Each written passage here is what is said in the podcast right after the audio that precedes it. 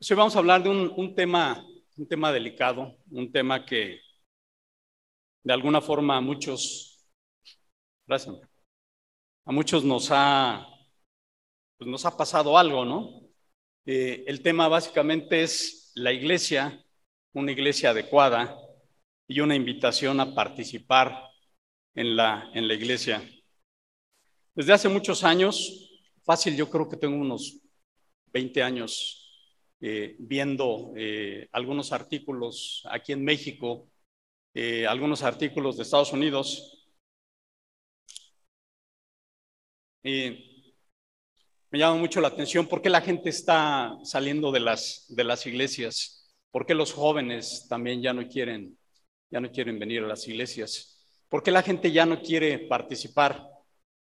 Si ustedes ven estadísticas en todas partes del mundo, en especial eh, en Europa, en Canadá, en Estados Unidos, el número de cristianos eh, viene, viene para abajo. Hay, menos gente eh, que está comprometida. Y podría decirles muchas cosas a este respecto, pero básicamente, y, como todo lo que, este es mi, pues mi, mi análisis, lo, que yo, lo que yo pienso es que definitivamente nos hace falta de compromiso, compromiso en muchas cosas. Eh, nosotros somos un pueblo que empezamos las cosas muy bien, pero de repente empezamos a caer. Y si ustedes ven, por ejemplo, las estadísticas de gente que deja las escuelas, de gente que deja los trabajos, eh, eh, realmente es, es alto, ¿no? Este, eh, por ahí hay un libro que también eh, tuve oportunidad de leer que se llama Cásate con mi empresa. Hay una falta de compromiso. Antes, por ahí de los años 70, 80, 90, la gente que entraba a una empresa, pues eh, básicamente por ahí duraba todo, todo el tiempo y, llegaba a su, a su, etapa final del trabajo y de, de vida laboral y seguía con una misma empresa. ¿no? Y eso se da en, muchas cosas, inclusive los jugadores de fútbol, jugador de algún tipo de, deporte, eran más estables en, cierto aspecto. ¿no? Yo creo que también eh, hay muchas cosas que ha hecho que, que, esto, que esto cambie. ¿no? Pero regresando a esta parte de la iglesia, eh, les voy a leer algunas, algunas cosas eh, que hemos podido platicar, tanto mi esposa como yo, con gente que se ha movido. De hecho, también nosotros venimos de, otra iglesia, o sea, realmente no estamos exentos, ¿no? Gente que no asiste, gente que no participa, gente que se cambia de iglesias, ¿no? Dice, amo a Jesús, pero no asisto a la iglesia. Por muchas razones, la iglesia donde asisto no me gusta. ¿Qué buscamos? Buscamos una iglesia acogedora, buscamos una iglesia cómoda, buscamos una iglesia apasionada, Buscamos una iglesia gritona y danzante. Eso es lo que buscamos.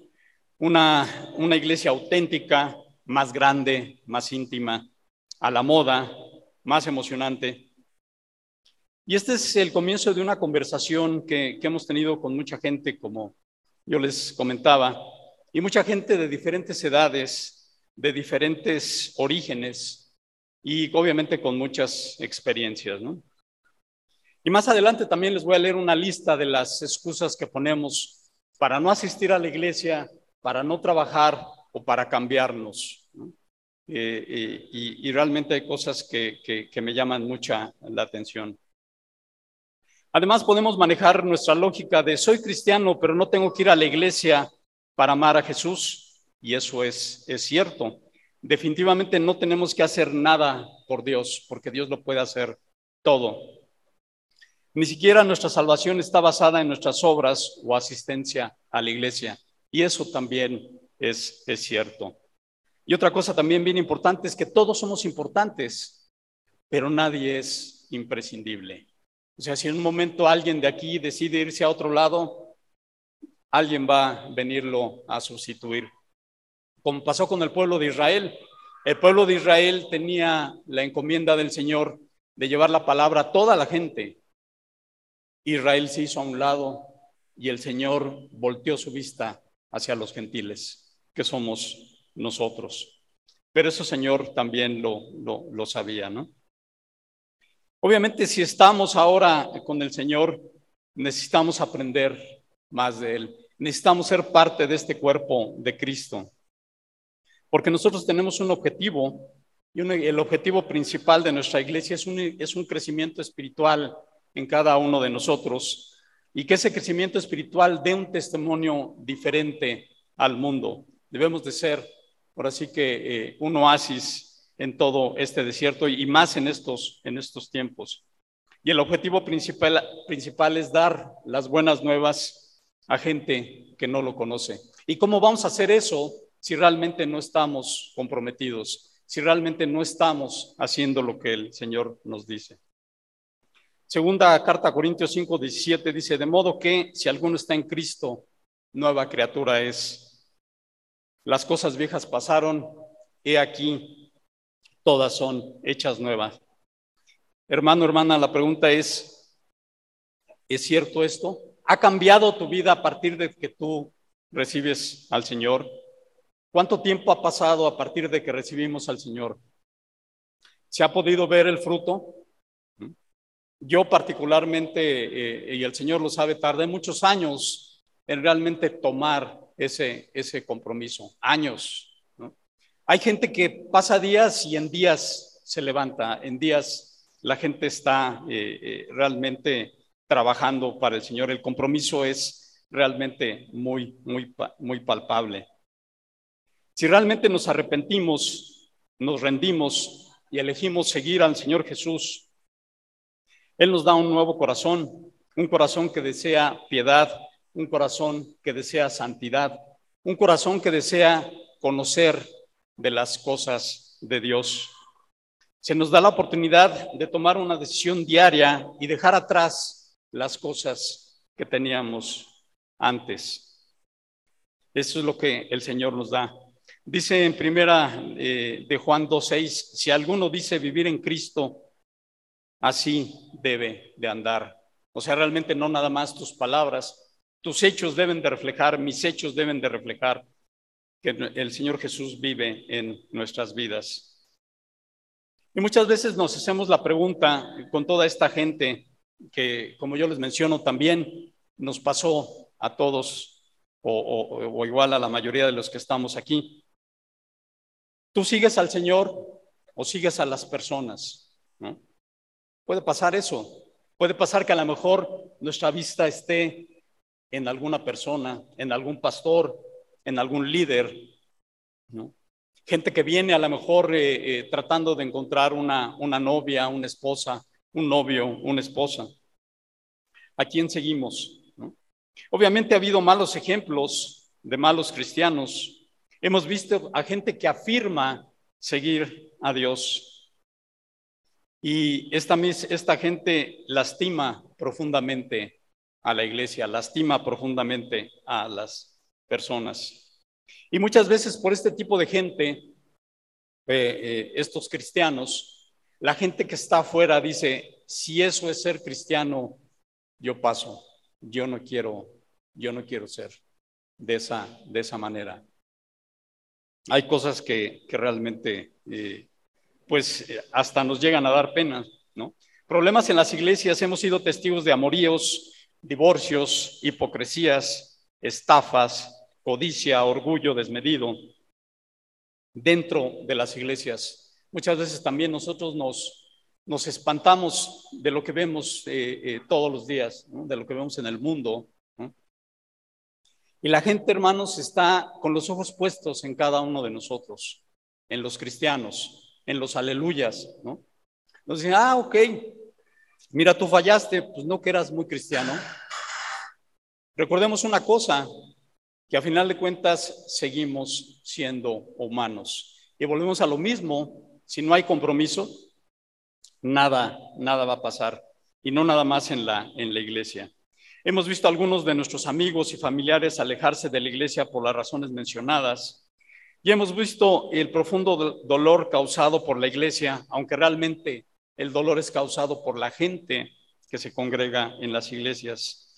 Y hemos visto cómo han salido de las iglesias cristianos amargados, cristianos enojados, cristianos quebrantados por la forma en que ocurrieron estos eventos. Yo creo que todos podemos tener una experiencia de este tipo, ya sea que nosotros hayamos recibido algún tipo de estas ofensas o que nosotros mismos también hayamos hecho este tipo de cosas. O sea, realmente no hay nadie que esté exento de, esta, de, estas, de estas cosas. Porque seguimos cargando con mucho del equipaje que traíamos antes de ser cristianos. Muchas veces volteamos los ojos a ver otras cosas y nos olvidamos que el Señor Jesús es el autor y consumador de la fe. Volteamos la vista y decimos, no, aquí no, aquí no estoy a gusto, aquí no estoy contento. Una iglesia debería de ser como un hogar, un lugar seguro, un lugar de paz, un lugar de seguridad, un lugar de enseñanza. Sobre todo ese es un aspecto importante, porque muchas veces los padres esperamos que eduquen a nuestros hijos aquí en la iglesia. Si mi hijo salió mal, pues es que aquí no se le instruyó como debió de haber sido. Si mi hijo salió mal, es que la escuela donde estaba era muy mala. Siempre eh, ponemos excusas para cosas que son evidentemente eh, nuestra, nuestra responsabilidad.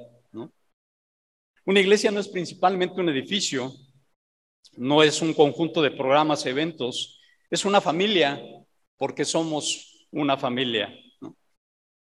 Una familia con problemas, pero a final de cuentas somos una familia que debe de funcionar de tal, de tal manera. Una, una familia que debe de buscar a Dios en todo momento para amarlo, para servirlo, para compartir la luz en un mundo que cada vez está más oscuro. Vamos a leer Hebreos 10, 24 y 25, por favor. Si lo buscamos ahí.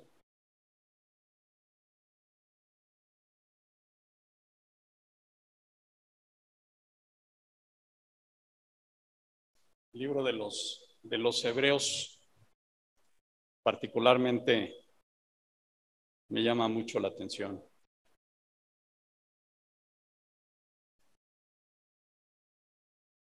Vamos a leer desde el 23, dice, mantengámonos firmes sin titubear en la esperanza que afirmamos, porque se puede confiar en que Dios cumplirá su promesa. Pensemos en maneras de motivarnos unos a otros a realizar actos de amor y buenas acciones y no dejemos de congregarnos como lo hacen algunos, sino animémonos unos a otros, sobre todo ahora que el día de su regreso está cerca. Y si ustedes ven esto, está hablando obviamente, está hablando a un grupo, a un grupo de gente. Pero ¿cómo voy a animar a la gente si realmente no la conozco? ¿Cómo te puedo animar si no sé ni a lo que te dedicas? Y muchas veces no sé ni siquiera cuál es tu nombre. Así somos, hermanos, así somos. Alguna vez con mi familia me tocó eh, eh, eh, estar asistiendo a una iglesia de más de mil personas, quizás mil quinientas personas. Y realmente fue una experiencia que particular, era una iglesia muy bonita, muy ordenada, pero parecía un templo católico donde pues muchas veces la persona que estaba al lado yo no la conocía hola, ¿cómo estás? Y no había mucho tiempo de, estar ahí este, presentándose porque terminaba el servicio y luego, luego empezaba eh, eh, otro servicio, entonces no, no, no podías, ¿no? Y otra de las cosas es que teníamos que correr al estacionamiento porque la iglesia tenía un estacionamiento muy grande y teníamos que salir lo más rápido posible porque ya venía la gente del, del otro servicio, ¿no? Entonces, era, era, era difícil, no, no, es, no es sencillo. En, el caso de nosotros no tenemos este, esta problemática aquí en la iglesia, pero muchas veces también tenemos que salir eh, por alguna razón lo más rápido posible aquí de la, iglesia. Por eso es bien importante también que te puedas integrar a alguna de las células, aunque básicamente ahorita estamos funcionando dos, ¿no, David? Nada más la, de, la del mirador y aquí. Pero yo creo que en breve vamos a tener otra vez la parte de las células. Nosotros que estamos en el Mirador realmente hemos podido integrarnos y yo los invito, si ustedes no están integrados a alguna de las, de las células, a que realmente lo hagan. Porque ahí es donde nos podemos conocer, ahí es donde podemos tener esta cercanía de lo que habla el Señor. Ahí es donde podemos de alguna forma pedir algún tipo de, de, apoyo, ¿no? Porque somos muy dados a hacer, a hacer grupitos, ¿no? Y hay muchas cosas que maneja el mundo para poder integrar eh, eh, un grupo, ¿no? En las escuelas eh, hay, varias formas de, integrar a la gente para trabajar, para trabajar en, grupo. Y eso lo podríamos hacer aquí, pero realmente esto debe de, de surgir de la gente, o sea, el amor genuino, el interés genuino por la gente debe de llegar a cada uno de nosotros y tener la necesidad de acercarse con la gente y decir, ¿cómo estás hermano? ¿Necesitas algo? Veo que a lo mejor eh, tienes esta situación, te puedo ayudar en algo. O muchas veces eh, también no es el punto de decir, oye, ¿cómo estás? Muchas veces uno puede llegar y, decir, hermano, yo sé que traes esta problemática y yo quiero ayudarte con, con esto, ¿no? Eso también es algo que nos debe de diferenciar con la gente del mundo. Entonces, en este tipo de reuniones podemos pedir apoyo en oración, intercambiar ideas, compartir sobre todo experiencias. Es bien interesante en este, en este, en este tipo de, grupos, porque muchas veces los que estamos al frente aprendemos más. Y se enriquece en un momento que se pueda participar. En el caso de, del domingo es difícil poder intercambiar eh, algunas ideas con ustedes aquí. No acabaríamos, ¿no? Por ahí hemos compartido, David y yo, y, también algunos otros líderes, a lo mejor cambiar el formato y, hacer que, participen, ¿no? Y realmente el que la gente participe hace que se comprometa, hermanos. O sea, si los jóvenes están dejando las iglesias, lo más seguro es que no estén participando en algún tipo de ministerio, o ni siquiera estén tomando algún tipo de estudio, o ni siquiera sean discípulos eh, eh, eh, de alguien. Y entonces normalmente es la razón por lo que se, va, se van. Si no hay un compromiso, la gente no va a permanecer. Entonces, y es importante porque aquí el punto es, no es un compromiso entre tú y la iglesia, entre yo y la iglesia. Es un compromiso de ti, de cada uno de nosotros con el Señor Jesús. Ese es, ese es el punto, ¿no? También eh, por ahí les comentaba que eh, eh, teníamos un negocio donde teníamos mucha gente y, muchas veces, creo que también se los he comentado, yo entrevistaba a, las personas y la gente decía, sí, ¿cómo no? ¿Cuándo comienzo? Pues tal día, el día 15 o el día 16 empiezas a trabajar con nosotros o el día primero, ¿no? Que era cuando, o que es cuando comienza la, la, quincena. Y llegaba ese día y la gente no llegaba. Y, Oye, ¿qué pasó? Ah, no, ¿sabes qué? Ya me di cuenta que ese trabajo no es para mí. Híjole, pero pues ya cuentas con la gente y ¿qué vas a hacer? ¿No? O sea, ese mismo compromiso pasa aquí, hermanos. O sea, realmente, y ahorita vamos a ver eh, cosas que, que que realmente si, si, no hay compromiso no hay, no hay nada. Vamos a primera carta a los Corintios 12.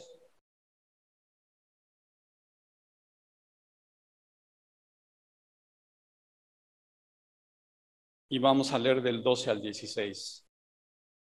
Muchas veces el compromiso, hermanos, el compromiso en el trabajo, el compromiso en la familia, el compromiso en las iglesias está basado en la necesidad. O sea, yo eh, realmente les puedo decir, yo no me podía dar el lujo de dejar un trabajo así porque sí, porque obviamente necesitaba del ingreso. Era bien importante tener ese, ese ingreso, ¿no? Ya sea como soltero, ya sea como casado, se hace un compromiso de alguna forma. Aquí lo más interesante es que realmente tenemos la necesidad del Señor Jesús, todos y cada uno de nosotros, sobre todo los padres de familia, porque los hijos ¿Qué va a pasar con ellos? ¿No? El mundo es realmente aterrante cada día más y que nuestros hijos estén solos ahí, pues a mí me preocupa, pero más, más me ocupa.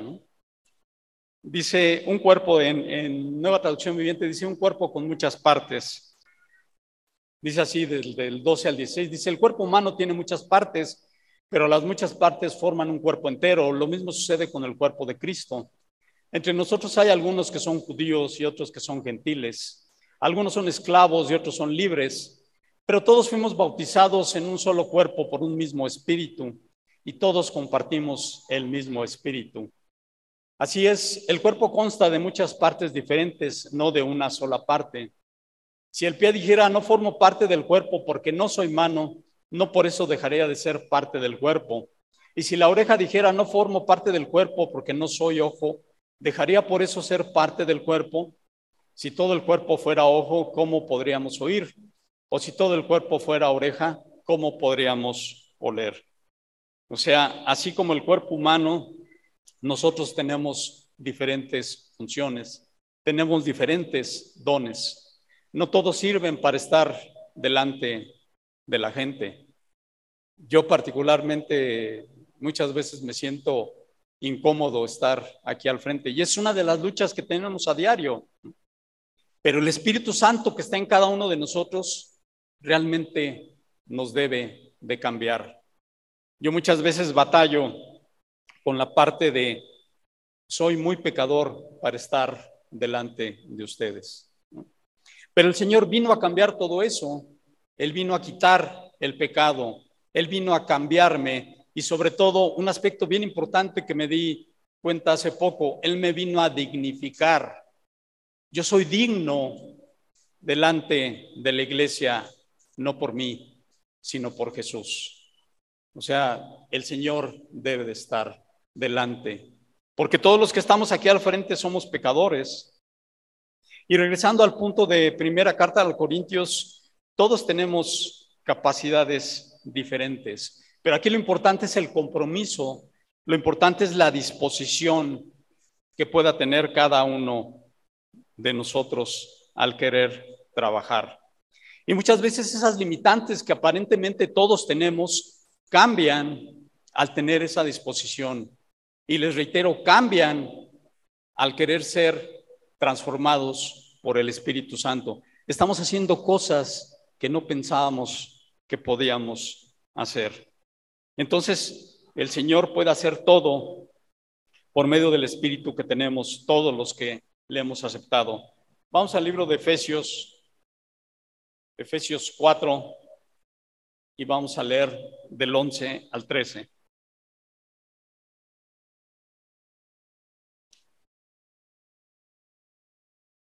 Hay mucho trabajo en las iglesias, hermanos. Si el Señor lo sabía, por eso, por eso puso en su palabra, la mies es poca y los obreros. La, la mies es mucha y los obreros son pocos. Hay mucho trabajo que hacer. Pero nosotros podemos ver en todas las iglesias que hay poca disposición para trabajar. Efesios 4 del 11 al 13 dice, ahora bien, Cristo dio los siguientes dones a la iglesia, los apóstoles, los profetas, los evangelistas y los pastores y maestros.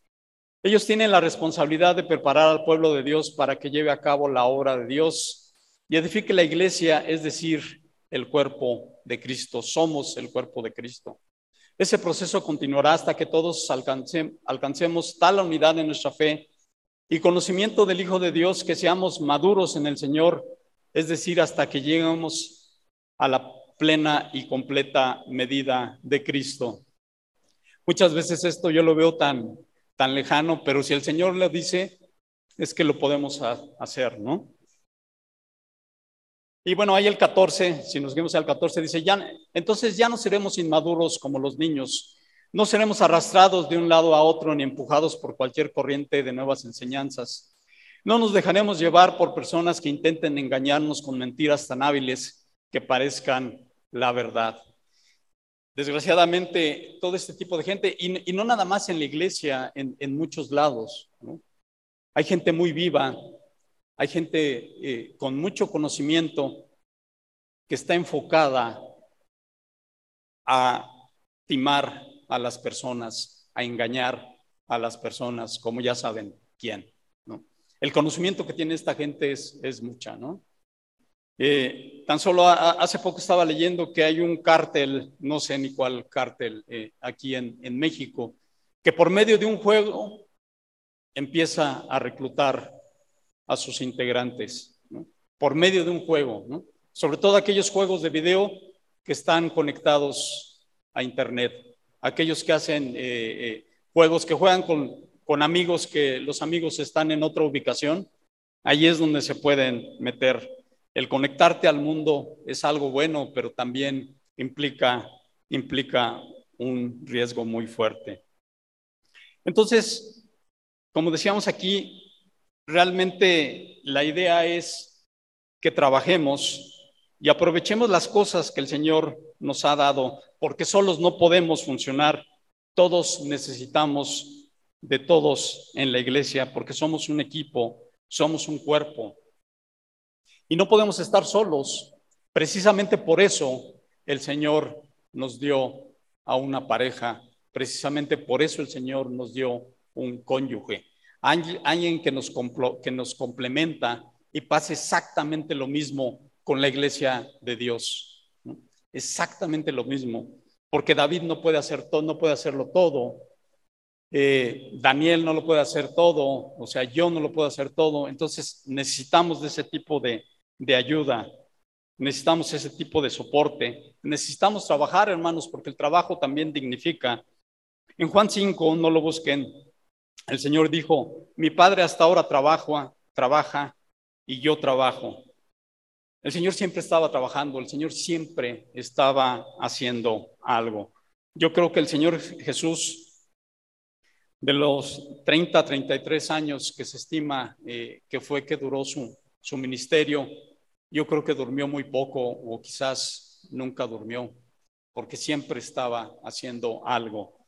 Por lo menos, yo por lo menos estaba orando, pero ¿con qué tipo de, oración? Entonces siempre estaba trabajando.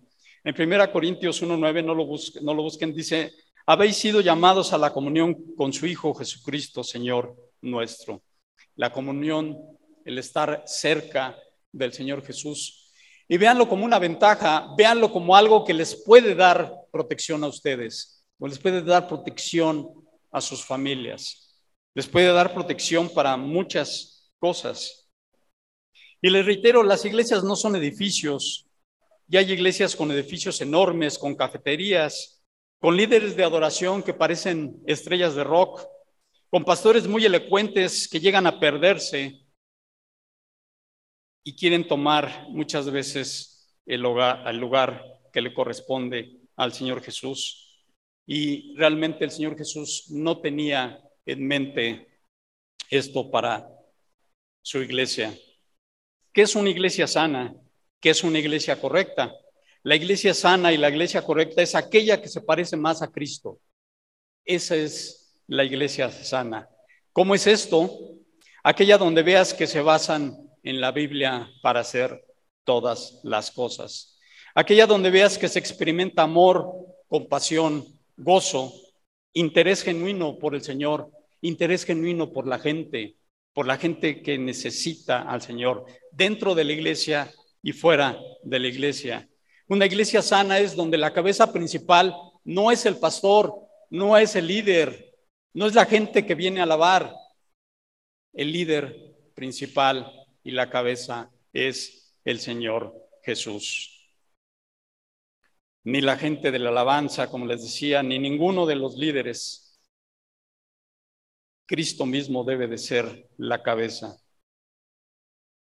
Y si bien esto ha cambiado con el tiempo, las iglesias eh, eh, cristianas que comenzaron en tiempos del Señor Jesús ahora son diferentes, muy diferentes en muchos aspectos, pero la esencia sigue siendo la misma, hermanos, glorificar a Dios y hacer discípulos. Tenemos una misión, una estrategia, ahora que están de moda eso de la misión, visión, valores, estrategias, pues muchas veces todo esto nuevo que saca el mundo está sacado de la Biblia.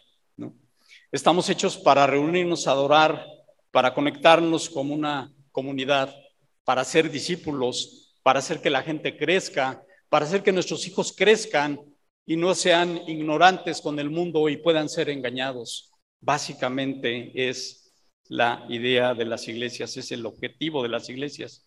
Les voy a leer algunas de las excusas que expresamos para no acudir a la, iglesia, para cambiarnos de la iglesia o para no trabajar dentro de la iglesia. Aquí van algunas. Dice, la adoración es demasiado cursi o demasiado estridente. Hay muchos instrumentos o quizás hay pocos instrumentos, ¿no? Hay gente que se espanta porque en algunos lados la gente utiliza este, una batería. ¿no? dices, bueno, eh, eh, particularmente a, mí me gusta, hay gentes que no. Pero todo ese tipo de cosas, hermanos, la iglesia está abierta a que tú vengas y tú hagas comentarios. Es importante que participes. Es importante que también en un momento que puedas criticar. Sí, es cierto, pero enfoquemos nuestras críticas de una forma positiva. Ahora, les recuerdo una cosa, muchas veces la gente, estamos ahí sentados y criticamos a la gente que, que, está aquí al frente, ¿no? Ay, no sabe tocar la guitarra. La técnica de, de, de canto que utiliza es bastante malo. Si tú criticas, es que en teoría, en teoría tú lo puedes hacer mejor. Ven a hacerlo. No es tan fácil, hermanos. No es tan fácil. No es tan fácil criticar a la gente, ¿no? Otro de, los, de las excusas que utilizamos, el pastor no está lo suficientemente disponible para mí. Muchas veces yo le hablo y no me hace caso. Los que predican yo no están bien. Yo lo podría hacer mejor. Ok. Deberíamos invitar a algún pastor popular o famoso y enfocarnos a la prosperidad de cada una de las personas y obviamente la prosperidad de la iglesia. Hay iglesias que están enfocadas a eso. Otro de, los, de las excusas, tengo demasiadas cosas en mi vida y la pregunta es, si no tengo tiempo para el Señor, ¿cómo esperamos que Él tenga tiempo para mí? ¿No? Pero aquí en contra de la lógica, el Señor siempre tiene tiempo para toda persona que se le acerca. Otra de las excusas es que mi esposo, mi esposa, mi pareja o mi familia ya no quiere ir, así que yo no voy. ¿no? Nos agarramos de esa, de, esa, de esa excusa. La gente no es acogedora, no me valora, ¿no? Todos son unos hipócritas y además me tienen envidia. Hay gente que piensa esto. Es una experiencia incómoda ir a la iglesia no me haya gusto, falta algo. Y tú le preguntas a esa persona, ¿qué hace falta? No sé. Ni siquiera ellos pueden tener en claro qué es lo que quieren, ¿no? Son como, como muchas veces también le preguntas esto a, los jóvenes, ¿qué necesitas? ¿Qué te, ¿Qué te hace falta? ¿Dónde te puedo ayudar? Y muchas veces los jóvenes no saben, pero es algo normal, es, es, es parte de su, de su desarrollo. Y también ahí falta un tipo de, comunión. A lo mejor tú como padre se lo preguntas a tu hijo y a ti no te contesta, pero a lo mejor el hijo sí se lo, sí se lo comenta a su mamá o viceversa, ¿no? Es, esa parte de la integración, el tener ese tipo de, confianza, ¿no?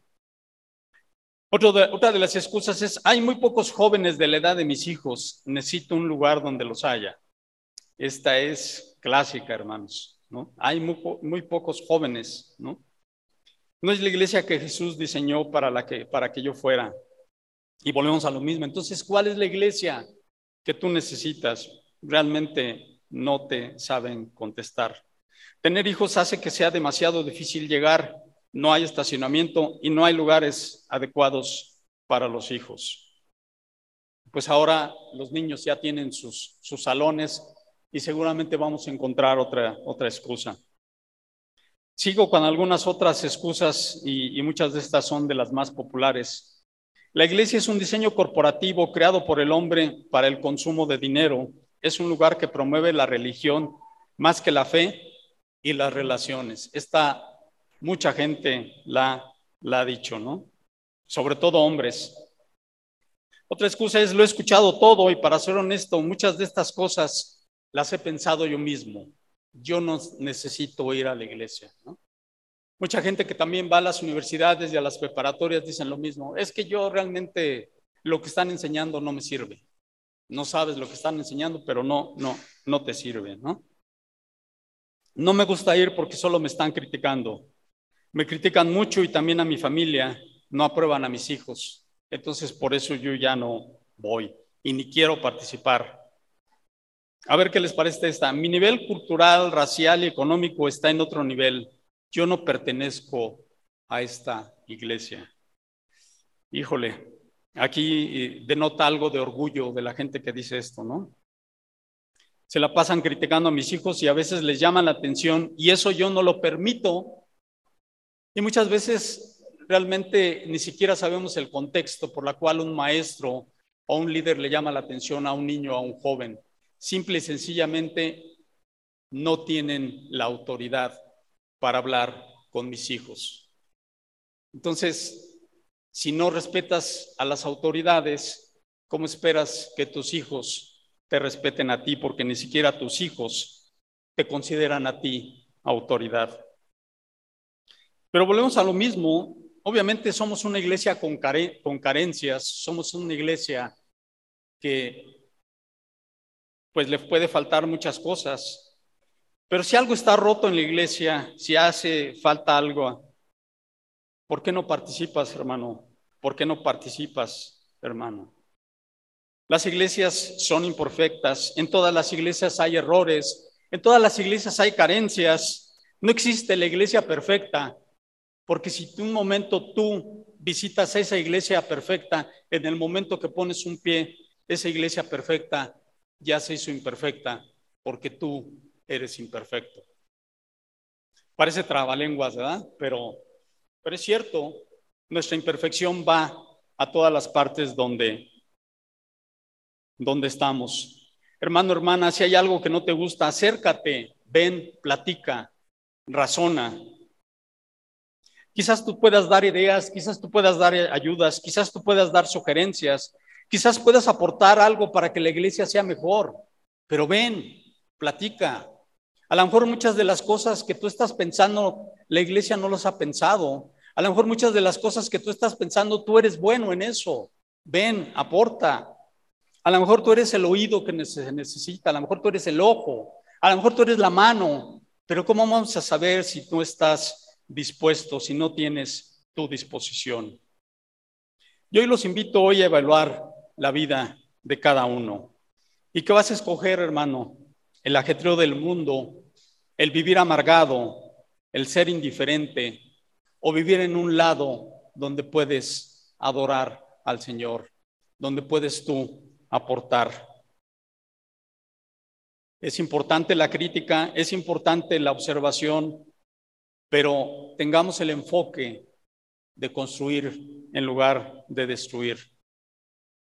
Siempre hay algo que puedes aprender, siempre, todos los días. Es más, si tú lees todos los días la Biblia, aunque la hayas leído una, dos, tres, veinte veces, y sigas leyendo un mismo versículo, siempre la palabra te va a mostrar algo diferente. Sirve y apoya a la iglesia, toda ayuda es bien recibida Intenta participar y verás que tendrás una perspectiva totalmente diferente. Porque como lo hizo el Señor Jesús, es mejor servir a ser servido. Y les doy un ejemplo de que es mejor ser servido. Considera a la gente adulta, la gente que está a tu alrededor, tus padres, tus abuelos. ¿Qué pasa cuando ya dejan de trabajar? ¿Qué pasa cuando ya no pueden trabajar? Por algún tipo, quizás por la edad, quizás por alguna enfermedad.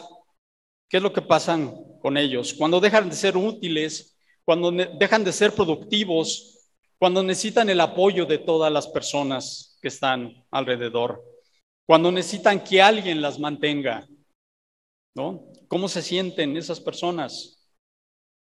Se deprimen y se mueren, hermanos. Muchas veces la gente mayor que deja de trabajar sale de trabajar y al poco tiempo se enferma y al poco tiempo se muere. ¿Ha pasado o no pasado? Y es una depresión espantosa. O sea, yo no puedo considerar en un momento ser dependiente de alguien más.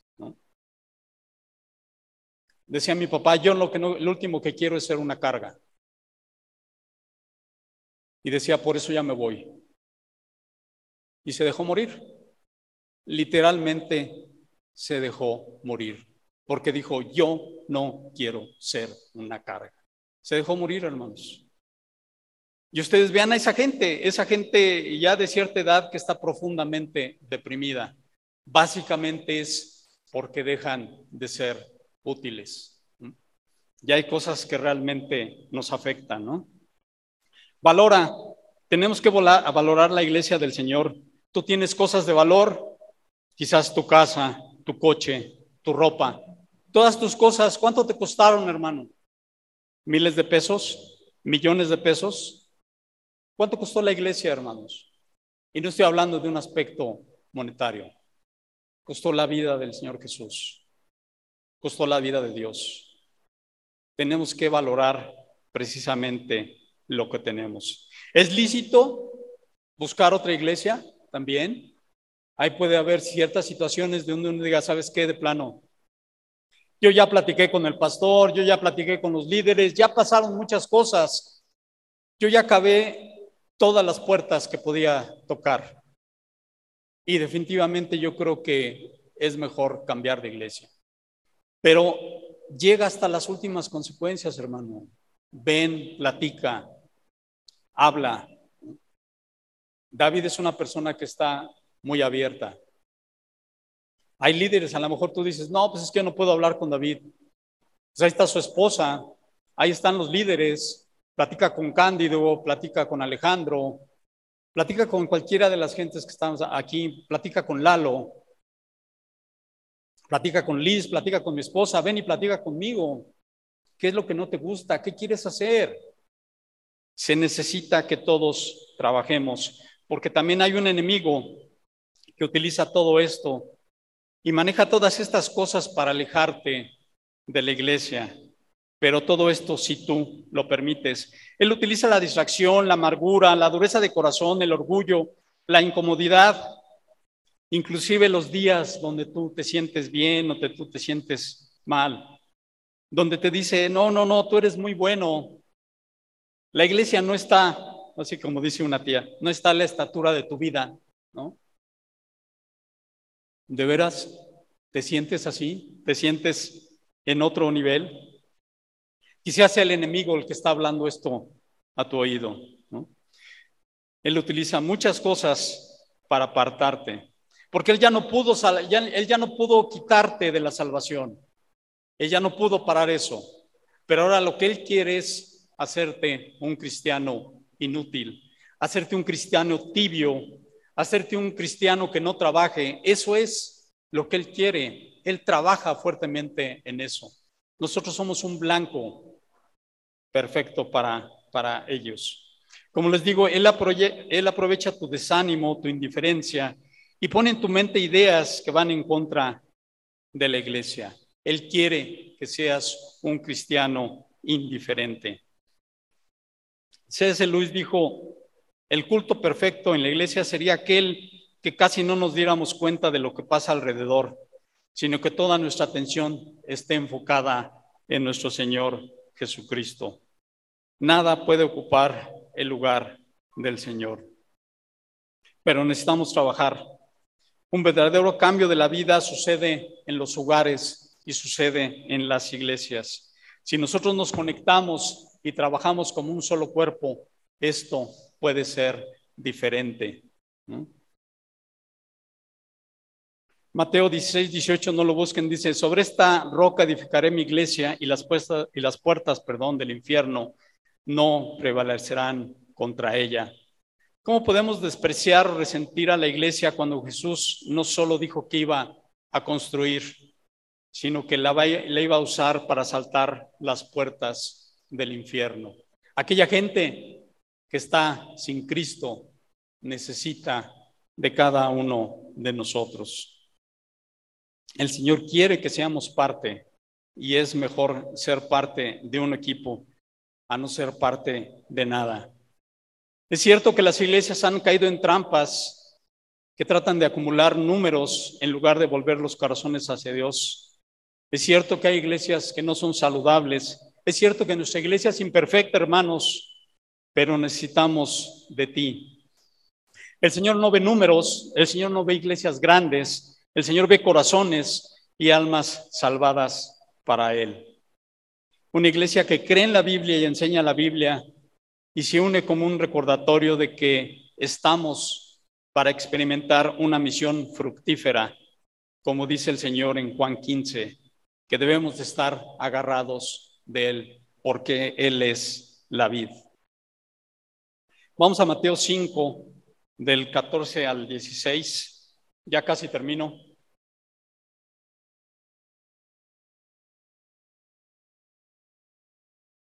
Mateo 5.